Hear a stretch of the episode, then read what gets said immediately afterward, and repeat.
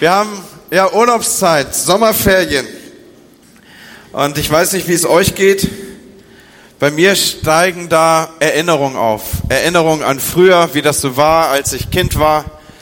Und ich erinnere, dass ich es geliebt habe, diese Ferienzeit. Nicht nur, weil ich irgendwie natürlich, wie alle Schüler auch, irgendwie diesen Ferienblock sehnsüchtig erwartet habe, sondern vielmehr noch deswegen, weil in diesen Ferienblock hinein natürlich auch mein Vater Urlaub hatte. Und das war immer was Besonderes. Damals so die Generation, die die Kriegswirren noch miterlebt hat oder zum Schluss der Kriege geboren wurde, die ist da so diese Wirtschaftswundergeneration. Und die Leute haben enorm viel gearbeitet. Und so auch mein Vater hat Überstunden gemacht und das war so geflügelt, dass es natürlich den Kindern besser gehen sollte, als man es selber in der Kindheit erlebt und erfahren hat. So, diese Generation ist die Generation, in diesen Tagen viel, viel, viel vererben wird und viel, viel weitergeben kann. Warum? Weil sie so viel erschaffen haben. Und vor diesem Hintergrund des großen Einsatzes auch für die Familie waren natürlich die Ferienzeiten kostbare Zeiten. Es waren Zeiten, wo ich meinen Daddy, wo wir als Kinder unseren Vater für uns hatten. Und wir fuhren dann nach Dänemark. Das war so das bevorzugte Urlaubsland meiner Eltern. Dort hatten wir dann kleine Häuschen.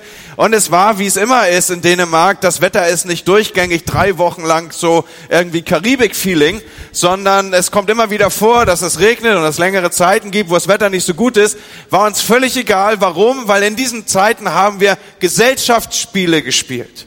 So bis es nicht mehr weiterging, bis in die frühen Morgenstunden aus meiner Erinnerung. Wahrscheinlich hätte ich gar nicht so lange aufbleiben dürfen, aber ich durfte länger aufbleiben. Man durfte Spiele zu Ende bringen.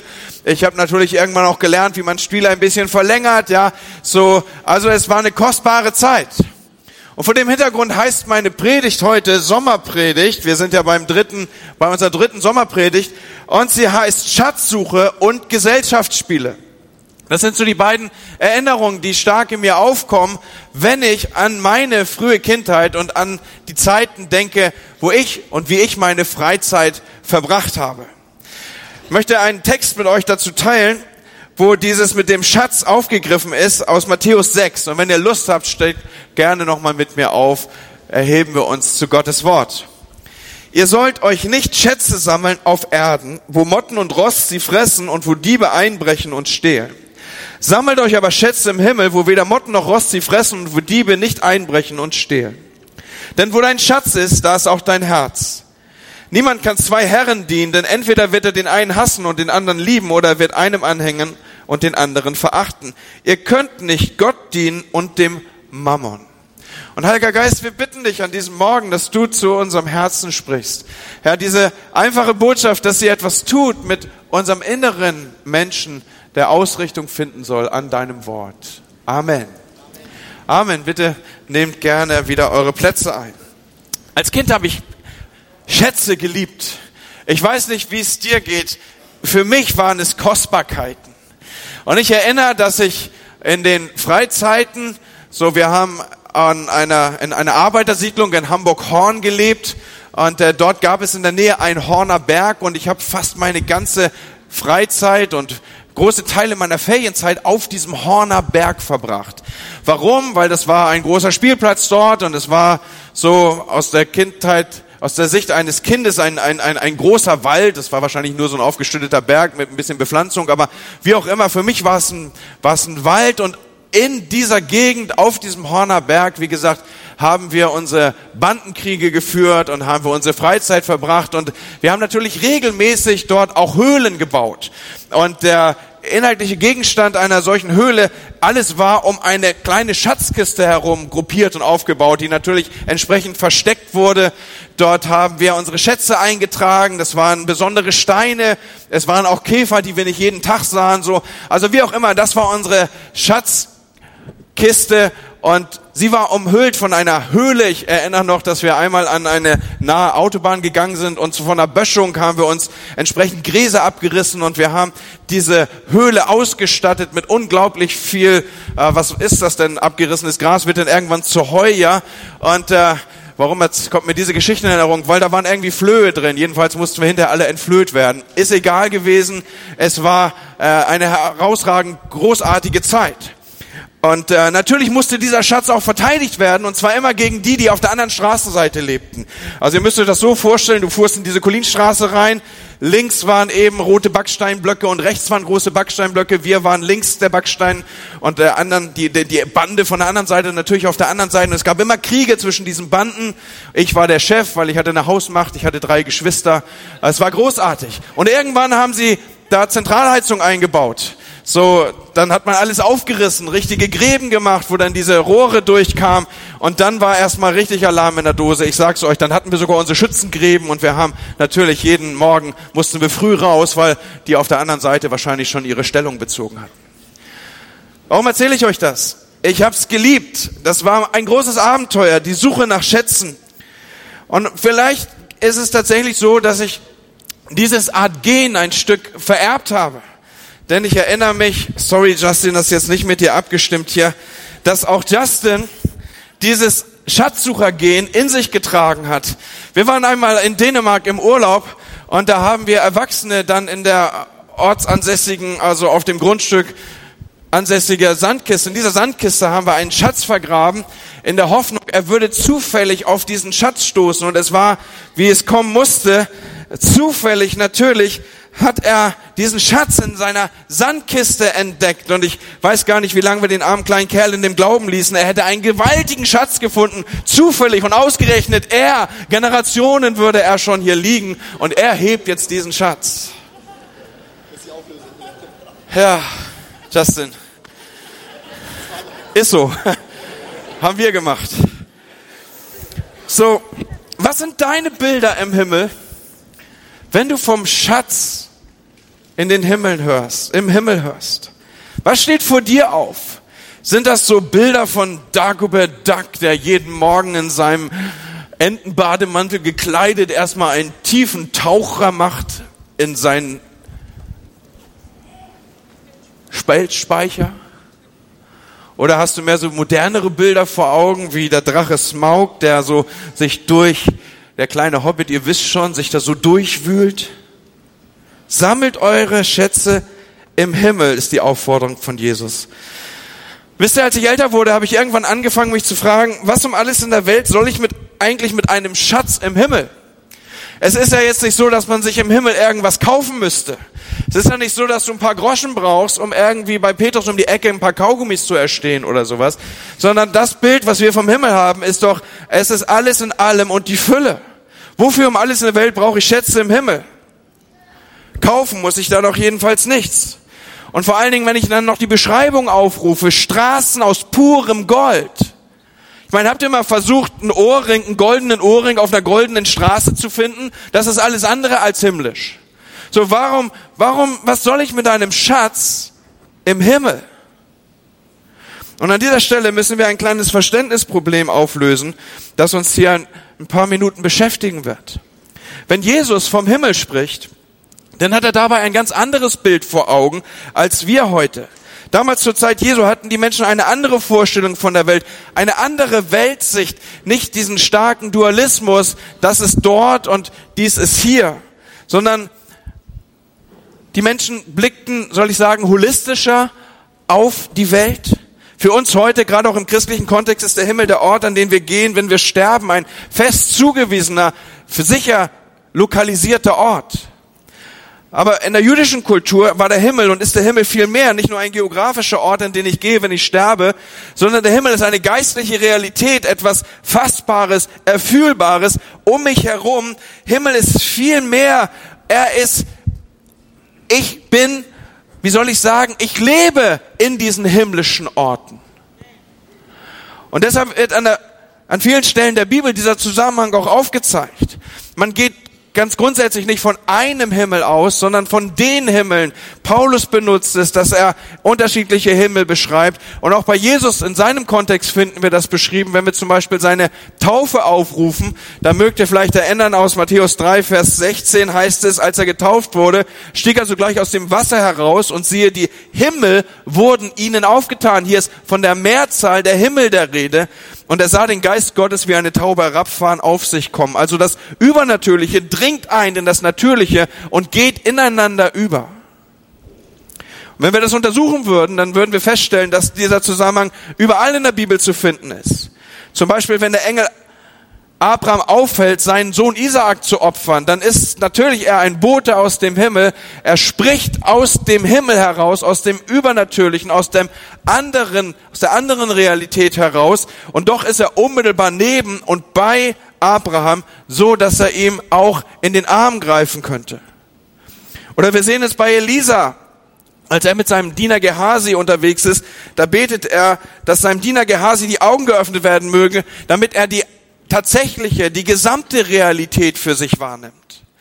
Und auf einmal, wo das geschieht, da kann er feurige Wagen sehen, er kann Engel, er kann größere, erweiterte Realitäten um sich herum wahrnehmen. Und wir müssen verstehen, dass die frühe Kirche und auch hier im jüdischen Kontext, zu dem Jesus hier spricht, dieses Verständnis der Himmel hatten. Der Himmel war nicht etwas, wohin ich gehe, wenn ich sterbe, sondern er war etwas Reales schon hier und jetzt und unmittelbar ergreifbar und begreifbar um mich herum. Und jetzt noch ein Gedanke, der das vertieft. Im Matthäus-Evangelium versucht der Schreiber des Matthäus-Evangeliums uns Jesus als den König darzustellen. Und vor diesem Hintergrund benutzt das Matthäus-Evangelium überproportional oft den Begriff Königreich der Himmel, Königreich der Himmel. Und ich möchte deswegen auf diesen Zusammenhang aufzeigen, weil auch hier wir Königreich der Himmel als Mehrzahl erleben und nicht Einzahl. Es ist nicht ein Himmel, sondern es sind die Himmel. Und der Himmel ist mehr ein Ort, oder soll ich so sagen, der Himmel ist viel mehr als ein Ort, sondern er ist ein, ein Königreich, das mich umschließt. Er ist das Reich Gottes, in dem ich lebe. Und das Matthäus-Evangelium benutzt Königreich der Himmel und Königreich Gottes synonym als ein und das Gleiche. Das ist insofern ein wichtiger Gedanke, als dieses Königreich ist mitten unter uns und wir leben inmitten dieses Königreiches. Warum ist das so ein wichtiger Gedanke? Weil der verändert alles. Er schafft mir das Bewusstsein, dass abends, wenn ich schlafen gehe, dann bin ich umgeben vom Königreich Gottes.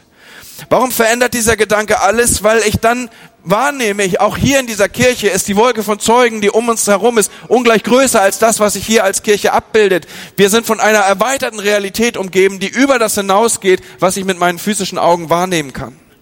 Der Himmel ist geistlich gesehen in der Luft um uns herum. Wir leben im Reich Gottes, im Königreich der Himmel. Und zugegeben, das mag ein etwas komischer, ein seltsamer Gedanke sein am Sonntagmorgen, für den einen anderen, ein oder anderen vielleicht am frühen Sonntagmorgen. Aber er ist wahr und er ist wichtig. Das Königreich der Himmel lässt alles um uns herum gedeihen und von ihm speist sich nicht zuletzt auch unser geistliches Leben. Und wir leben inmitten dieses Reiches. Und jetzt zurück zu unserem Text. Wenn Jesus davon spricht, dass wir uns Schätze sammeln sollen, nicht auf Erden, sondern im Reich der Himmel, so müsste man es korrekterweise übersetzen, dann ist dieses ein Reich real und präsent hier. In ihm kann man schon jetzt real und präsent leben. Es sind Schätze, die ich mir erwirke, die hier und jetzt schon real sind, die ich mir ersammle und aus denen ich mich schon jetzt bedienen kann, aus denen ich schon jetzt schöpfen kann und die ich schon jetzt einsetzen kann. Aber noch einmal, ihr Lieben, wir müssen diesen Gedanken für uns zulässig machen und aufnehmen. Himmlische Schätze kann ich nur im Königreich der Himmel sammeln. Wir müssen vielleicht diese falsche Vorstellung aufräumen, dass es so sei, dass ich hier auf Erden irgendwelche guten Taten vollbringe, mit diesen guten Taten ich mir irgendwas erwirke, dass ich irgendwo jenseits auf ein himmlisches Konto einzahle und wenn ich irgendwann nicht mehr bin und dort dann angekommen bin, dann kann ich aus diesem Reichtum des mir ersammelten Schatzes schöpfen und daraus leben. Das ist falsch, das ist übrigens völlig überflüssig, weil im Himmel bist du reich ohne Ende, bitteschön, was solltest du dir dort deponieren, dass du daraus schöpfst? Und merkt ihr, hier ist ein anderer Zusammenhang aufgegriffen, ein anderer Zusammenhang aufgezeigt. Ich kann nicht Schätze auf Erden sammeln und sie in irgendeiner Form in den Himmel transportieren. Entweder du sammelst auf der Erde und dann sind deine Schätze auf der Erde, oder du sammelst im Königreich der Himmel und dann sind deine Schätze auch im Königreich der Himmel. Und jetzt ist die Frage, wo lebst du? Wo bist du verortet? Wo bist du festgemacht? Aus welchen Quellen und aus welchen Ressourcen oder ich kann auch sagen, aus welchem Boden schöpfst du? Schaut mal noch einmal, genau das sagt Jesus hier. Er sagt, ihr sollt euch nicht Schätze sammeln auf Erden, sondern sammelt euch Schätze im Himmel.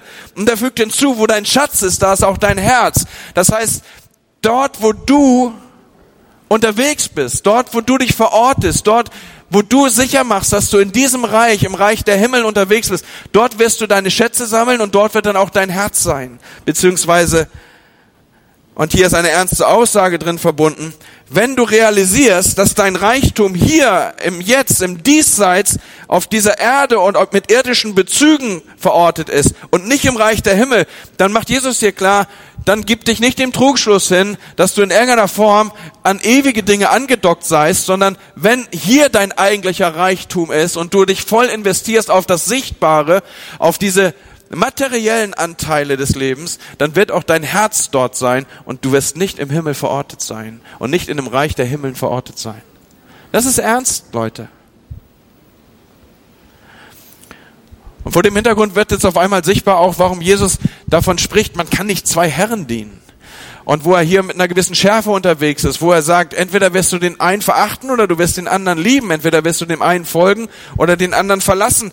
So, Jesus redet hier nicht davon, dass man irgendwie zwei Arbeits Stellen haben kann oder dass man zwei Dienstherren hat. Das denkst du wahrscheinlich ist doch dein täglich Brot, kriegst du doch hin. Du musst irgendwie den Arbeitsabteilungsleiter bei Laune halten und dann gibst du noch den Big Boss im Hintergrund. Oder du hast vielleicht tatsächlich zwei Jobs, so einfach weil du es brauchst, um den Lebensunterhalt zu gestalten. Wir kriegen das doch hin mit zwei Arbeitsplätzen, mit zwei Dienstherren. Aber das ist nicht der Zusammenhang, den Jesus hier herstellt sondern er spricht aus der Perspektive von Knecht und Herr oder von König und Untergebener. Und er sagt, entweder ist dein Herz in dem einen oder ist es in dem anderen Reich verordnet. Du musst entscheiden, du musst wählen. Schätze im Himmel, im Königreich der Himmel sind etwas Bleibendes, etwas, was nicht verderben kann, etwas, was wir schon hier gestalten und das wir gestalten in Abhängigkeit davon, wo unser Herz verortet ist und wo wir unser Leben leben. Ich hoffe, dass ihr diesen Gedanken greifen könnt. Du kannst hier und jetzt über diese Oberfläche, die wir Erde nennt, laufen. Und du kannst auf der Erde verortet sein oder du kannst im Reich der Himmel verortet sein. Jesus spricht davon einmal, nein, Paulus ist es, dass wir aus einem Reich in das andere Reich wechseln, wenn wir einen Grenzübertritt vornehmen, dahingehend, dass wir sagen, Jesus, du bist der Herr. Mit diesem Ausspruch auf den Lippen, mit der Bitte, dass er der Herr unseres Lebens ist, wechseln wir ins Reich Gottes hinein. Und jetzt ist die Frage, wo investieren wir? Wo sammeln wir? Wo setzen wir Prioritäten? Wo sind wir verortet? Im Königreich der Himmel, was wir dort tun, aus rechter Motivation, ist etwas Bleibendes, etwas, was nicht verderben kann. Denk mal an deine Ausbildung oder an Bildung im Allgemeinen. Wenn du Geld für Bildung ausgegeben hast und du wirst Arzt oder Ingenieur, dann könnte man ja jetzt dahin kommen, dass man dir irgendwie die Bestätigung deines Abschlusses wegnimmt oder dir deine Approbation entzieht oder was auch immer. All das, was du investiert hast, da wäre jetzt das Zertifikat weg. Aber niemand kann dir doch dein Wissen wegnehmen, das du durch dein Studium erworben hast. Es gibt also etwas Bleibendes im Wissen. Es gibt etwas Bleibendes in der Bildung. Es gibt etwas Bleibendes in den Worten. Und ähnlich ist es auch mit den Schätzen, die wir uns im Königreich der Himmel sammeln. Sie sind nicht materiell, sie sind etwas Bleibendes. Jesus sagt über sie, dass Motten und Rost ihnen nichts anhaben kann, dass Diebe sie nicht stehlen können. Es ist eine andere Art des Reichtums. Als Gott zu Salomo kommt und ihn fragt, Salomo, was wünschst du dir? Was hättest du gerne? Da sagt Salomo, ich möchte Weisheit. Weil Salomo Weisheit hatte, hatte er einen Schatz, den Motten und Rost nicht zerstören konnten. Hatte er einen Schatz, an den Diebe nicht rankam. Ähnliches sehen wir bei Petrus und Johannes. Ihr erinnert euch, dass die nach ihrer Gewohnheit zum Tempel hinaufgingen, um dort anzubeten. Und dann kommen sie dort an der Pforte vorbei, die die Schöne heißt, und dort sitzt ein Mann, der lahm ist. Und sie gehen dort lang und jetzt sehen sie ihn und sie realisieren, wir haben nicht das, wonach du uns fragst. Dieser Mann fragt sie nach irdischem Schatz. Er fragt sie nach Geld. Er möchte etwas für seinen, er möchte Geld für seinen Schatz haben. Aber die beiden haben einen bedeutenderen Schatz, einen Schatz aus dem Reich der Himmel. Es war die Gabe, Kranke zu heilen. Petrus schaut den Mann an und sagt, Schätze, Kollege, haben wir nicht. Silber und Gold haben wir nicht. Aber was ich habe, achtet mal drauf, er sagt, was wir haben, und er weiß sich zu bedienen aus diesem Reich der Himmel und den Schätzen, die dort für ihn da sind. Was wir haben, das geben wir dir. Steh auf und geh los. Und Leute, wie viel Geld würden wir dafür ausgeben, eine solche Gabe zu kaufen, Kranke zu heilen oder Tote lebendig zu machen? Wie viel wäre dieser Schatz wert? Und vor dem Hintergrund, den wir hier miteinander beschäftigen, realisieren wir, dass das Königreich der Himmel viel bedeutender und wertvoller ist als Kleidung und Autos und Gebäude. Es steckt mehr dahinter. Man kann darin leben und man kann in diesen Schätzen operieren, man kann aus ihnen schöpfen und man kann sie mehren und sammeln. Und diese Schätze des Himmels sind Dinge wie die Kraft des Heiligen Geistes, aus ihr zu schöpfen. Ich möchte, dass wir realisieren, dass wir erfüllt mit der Gabe des Heiligen Geistes und getauft im Heiligen Geist aus einer übernatürlichen Quelle heraus reagieren und leben können, die weit über das hinausgeht, was hier natürlich denkbar ist. So darfst du zum Beispiel beim Aldi um die Ecke, wenn du an die Grenze kommst mit menschlicher Weisheit aus dem Fundus dessen schöpfen, was der Heilige Geist dir zur Verfügung stellt. Und mit einem Gebet auf den Lippen, Herr, ich brauche Weisheit in die Situation zu sprechen. Ich brauche eine prophetische Gabe in diesem Moment, die Trost spricht in eine Situation hinein. Ich brauche ein Wort der Erkenntnis, das etwas akzentuiert für jemand. Vor diesem Hintergrund darfst du aus diesen Quellen, aus diesen Schätzen heraus arbeiten und sie einbringen. Lass uns nicht den Fehler machen, dass wir glauben, geistliche Gaben seien für den Kontext von Gottesdienst geschaffen. Mitnichten. Es ist eher die Ausnahme, dass sie hierher gehören. Es war nicht vorstellbar, dass in der Säulenhalle Salomos irgendwie Geistesgaben weitergegeben wurden. Hier gingen sie hinauf zum Tempel, um zu beten mit tausenden anderen. Ich weiß nicht, wer von euch die Bilder von Jerusalem vor Augen hat. Der Säulenhalle, einige Fragmente davon stehen ja noch. Es war unvorstellbar, dass an Säule 3 eine Geistesgabe weitergegeben wurde. Warum? Weil sie an Säule 5 schon nicht mehr verstanden wurde. So der Kontext war das Alltagsleben. Und ich ermutige euch, aus diesen Quellen heraus zu arbeiten, aus diesen Schätzen heraus sie zu heben und Dinge zu sprechen aus der Kraft des Heiligen Geistes, mit der ihr ausgestattet seid. Was ist noch so ein Schatz des Himmels? Moralische Erkenntnis. Zu wissen, was ist gut und was ist nicht gut. Ein weiterer Schatz ist, sich zu orientieren an Gottes Wort. Ein weiterer Schatz ist gesunde, lebendige, stabile Beziehung. Freundschaften sind solch ein Schatz. Eine stabile Ehe ist ein solcher Schatz. Erinnerung und die Befriedigung und der Sinn, der daraus entsteht, dass man sein Leben für Menschen und andere gelebt hat und nicht für sich selber, sind solche Schätze. Im Königreich Gottes zu leben ist eine Realität. Und in dieser Realität Gottes, im Umgang mit Gott zu leben, das sind Schätze, des Himmels. Wo also suchst du? Wo bist du verortet? Auf welchem Feld spielst du dein Spiel? Wer von euch kennt Monopoly? Kennt ihr Monopoly? Ich habe euch Monopoly mitgebracht. Schaut mal. Monopoly. Wer von euch hat das Spiel? Hey, das sind ziemlich viele. Du nicht? Ich schenk's dir gleich, ja. Okay, ist dein Spiel, ja. Monopoly. Das ist großartig. Ich habe euch erzählt von diesen, von diesen Dänemark-Urlauben, ja. Und Dänemark-Urlaube, nun, was soll ich sagen? Sie bieten viel Gelegenheit zu spielen. Weil man einfach immer wieder schlechtes Wetter hat und guckt nach Monopoly. Also in meiner Kindheit war das das Inspiel. Man musste Monopoly spielen. Ich bin dann nur schon ein paar Tage älter, ja es gibt wahrscheinlich modernere und heute gängigere Spiele, aber an Monopoly führte damals kein Weg vorbei. Du musstest dieses Spiel entwickeln, du musstest es spielen und, und heute gibt es das ja in allen möglichen Editionen und ich weiß, wenn wir Weihnachten zu Hause sind, dann spielen wir dieses Spiel immer noch, bis in die frühen Morgenstunden hinein, bis irgendeiner aussteigt, bis Leute frustriert ab, aufgeben, bis sie sich auf Bänke und Stühle und Sofa setzen und sagen, ich bin raus. Es geht darum, entsprechende Straßen zu kriegen, möglichst gute Straßen, Schlossstraßen und so weiter. Es geht darum, möglichst viel Geld. Es muss Geld regnen in allen Varianten, Leute. Das ist das eigentliche, worum es geht. Und dann muss man Häuser haben. Grüne Häuser. Grüne Häuser, grüne Häuser. Und wenn man ausreichend grüne Häuser auf seinen Straßen hat, dann baut man rote Häuser. Rote Häuser sind Hotels. Und wenn du auf die Straße kommst, dann gnade dir Gott. Dann musst du blechen und es geht alles an mich. Monopoly, das Spiel des Lebens. Immer weiter, immer weiter. John Orbeck erzählt die Geschichte, dass er mit seiner Oma dieses Spiel gespielt hat. Und er hat immer verloren. Immer wieder hat hat er verloren. Eins, äh, sie hat ihm jeden Schein weggenommen. Jedes, jeden, jedes Haus hat sie ihm weggenommen. Jedes Grundstück am Ende war er ohne es. Und sie, sie, sie sah natürlich, wie er frustriert durchsitzt. Ich meine, ein Enkel, das gegen die Oma nicht gewinnt, es ist eine ziemlich frustrierende Sache, oder? Und sie hat ihn immer damit getröstet, dass sie gesagt hat, du wirst es, du wirst es lernen, dieses Spiel zu spielen. Und er erzählt weiter, dass er dann einen Sommer lang mit seinen Kumpels nichts anderes gemacht hat, als Monopoly zu spielen. Immer wieder Monopoly. Und er fand raus, wie man das Spiel gewinnen kann. Und okay, für die, die es schon kennen, wird das jetzt nicht unbedingt was Neues sein, aber ich, du kriegst nicht nur das Spiel, du kriegst auch den ultimativen Tipp, ja. Also der ultimative Tipp ist der, es geht um Kaufen. Du musst kaufen, kaufen, kaufen.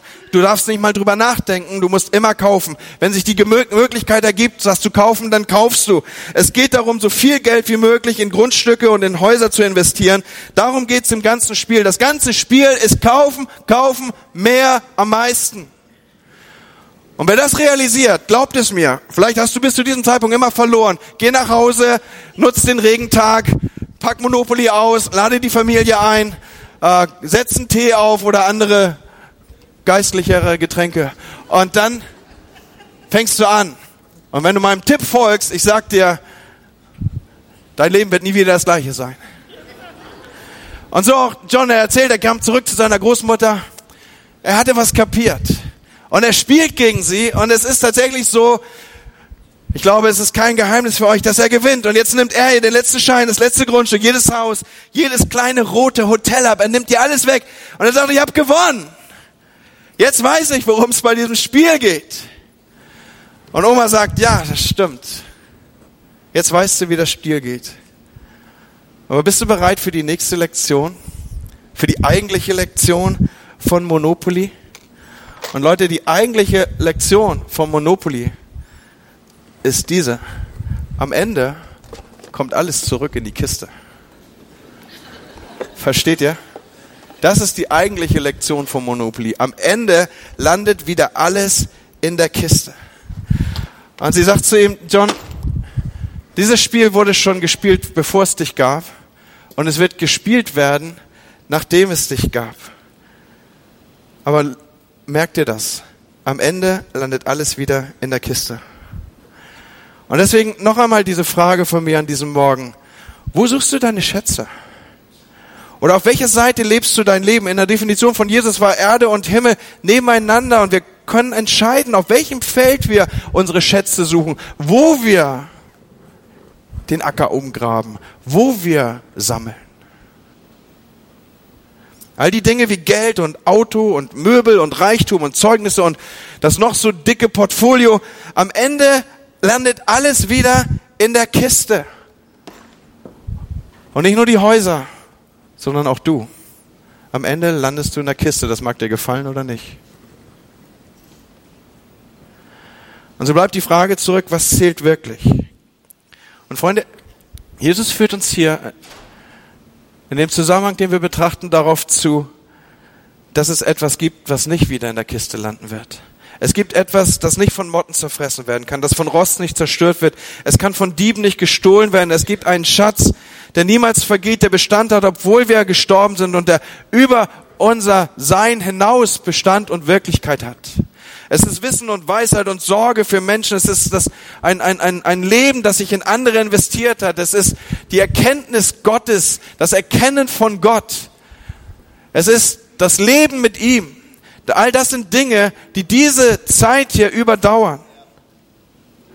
Und es sind Erinnerungen und Beziehungen und Taten der Güte. Es ist Barmherzigkeit und Gerechtigkeit, die wir üben. Etwas, was das Antlitz der Erde verändern kann. Aber geben wir uns vor dem Hintergrund dessen, was ich hier sage, noch einem weiteren wichtigen Gedanken hin. Schätze müssen immer noch gesucht werden, Leute. Schätze müssen erobert werden. Man stolpert nicht einfach über sie. Im Sammeln, in dem, was Jesus hier gebraucht, sammelt, da steckt Arbeit und da steckt Tun hinter. Im Sammeln liegt Arbeit und Tun verborgen. Und jetzt könnte ich die unterschiedlichsten Bilder, die Jesus benutzt für das Reich der Himmel, nochmal aufrufen. Da ist zum Beispiel ein Bild, wo er sagt, das Königreich Gottes gleicht einem Schatz, der in einem Acker verborgen ist. Und jemand weiß davon. Und jetzt geht er los und er verkauft alles, er verkauft seinen ganzen Besitz, gibt alles weg, um dieses, um dieses Stück zu kaufen, weil er weiß, darin finde ich das Eigentliche, das Wirkliche, das, worum es wirklich geht. Und ein andermal sagt er, es ist wie ein Mann, der sich mit Perlen auskennt, ein Gutachter für Perlen. Er sieht die perfekte Perle und gibt alles weg, um diese eine zu haben. Denn er weiß, sie ist das meiste und das Größte und das Wichtigste. Das Königreich Gottes und die Schätze, die darin liegen, erfordern, erfordern Arbeit, erfordern Mühe, erfordern das Verlangen, dass man sie will. Man nimmt sie nicht einfach so mit, sie liegen nicht irgendwo rum sondern es braucht Einsatz, es erfordert etwas, einen Schatz zu heben, es erfordert etwas, etwas zu sammeln. Wie habe ich gesagt, im Sammeln liegt Arbeiten und Tun. Und so oft denken wir manchmal, das nehmen wir so mit. Schätze des Himmels. Wir nehmen das so mit. Gute Beziehungen nimmt man nicht einfach so mit. In gute Beziehungen investiert man.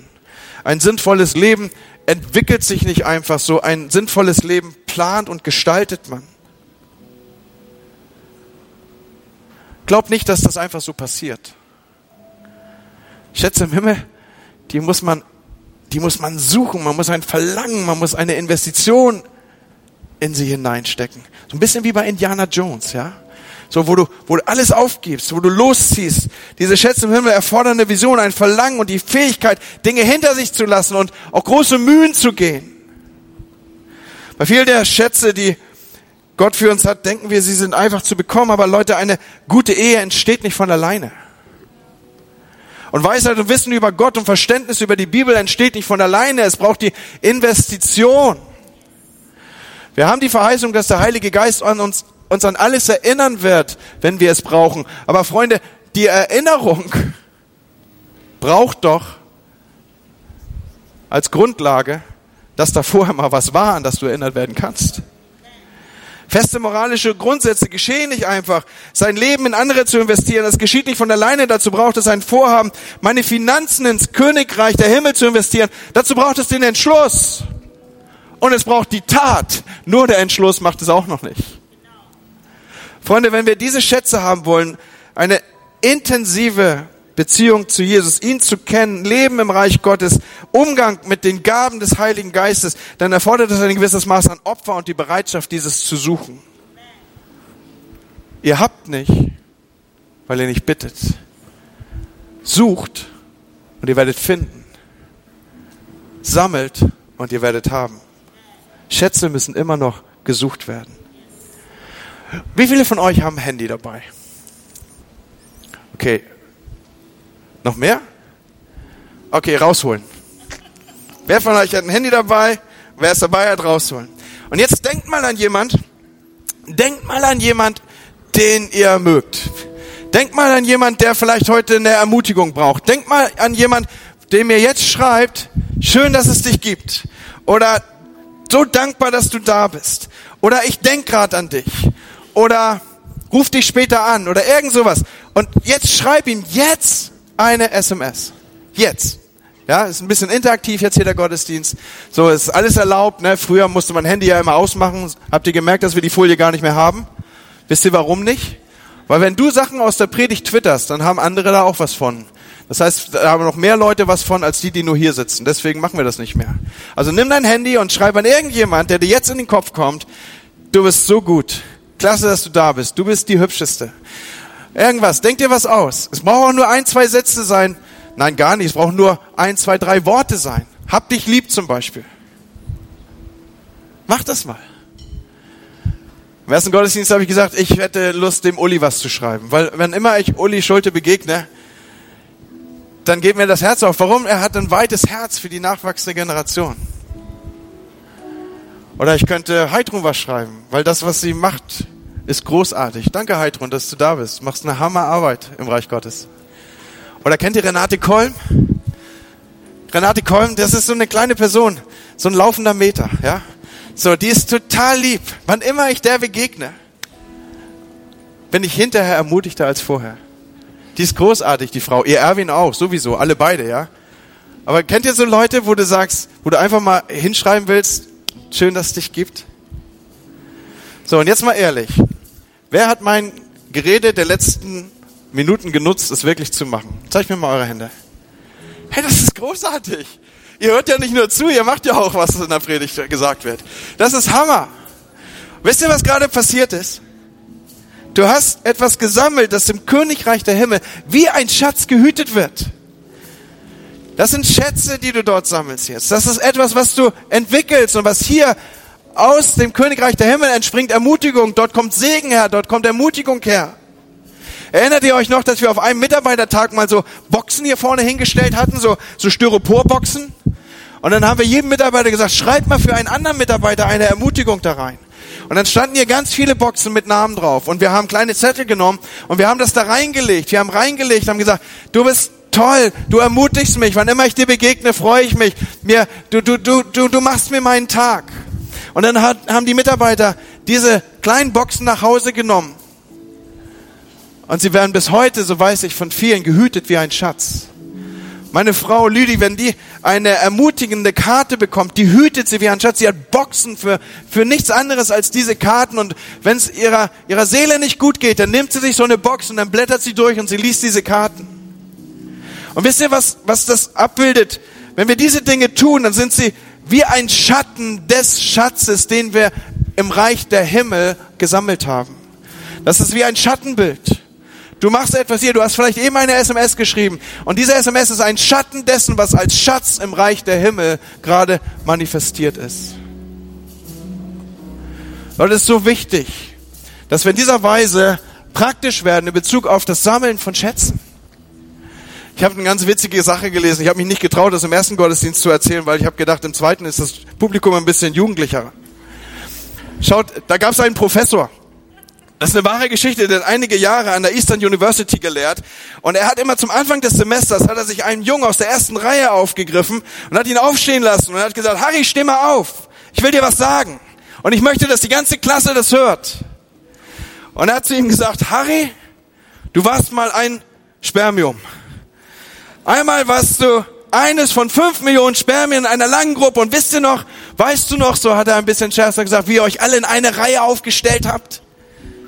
Ihr standet alle auf der, Ziel, auf der Startlinie und dann ging's los in einen langen Tunnel und am Ende gab's ein Ei und es gab ein Rennen und Harry, du hast gewonnen.